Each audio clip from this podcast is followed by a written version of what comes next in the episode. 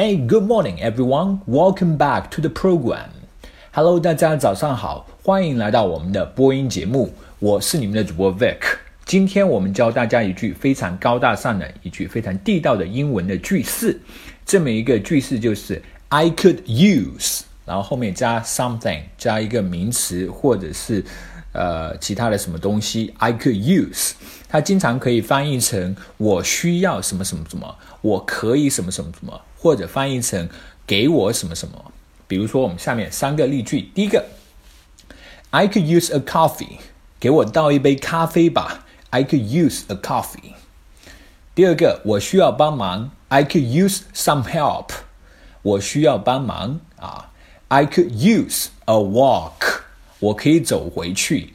I could use a walk。比如说，我需要搭个便车，也可以这样讲。I could use a ride。Ride，R I D E，ride。I could use a ride。好，这个就是我们今天要讲的句式。I could use，巴拉巴拉巴拉。我需要，我可以给我什么什么。好，接下来我们来看一个 dialogue。Hey Serena, good to see you again. Come on in. 你好，Serena，很高兴再见到你，快进来吧。Thanks.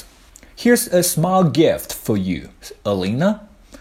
呃，谢谢你，Alina，这是给你准备的一个小礼物。Oh, you shouldn't, but thank you very much. Serena, can I get you something to drink?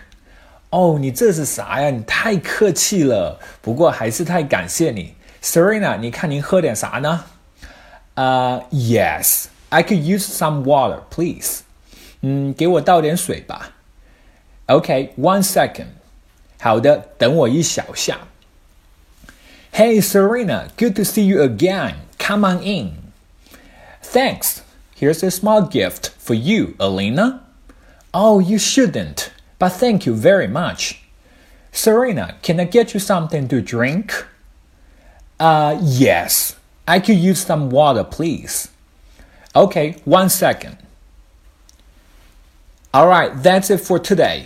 更多地道英语学习方法、学习内容，欢迎锁定，欢迎关注我们的爆炒英语。我是你们的主播 Vic，我们下期再见，，Bye。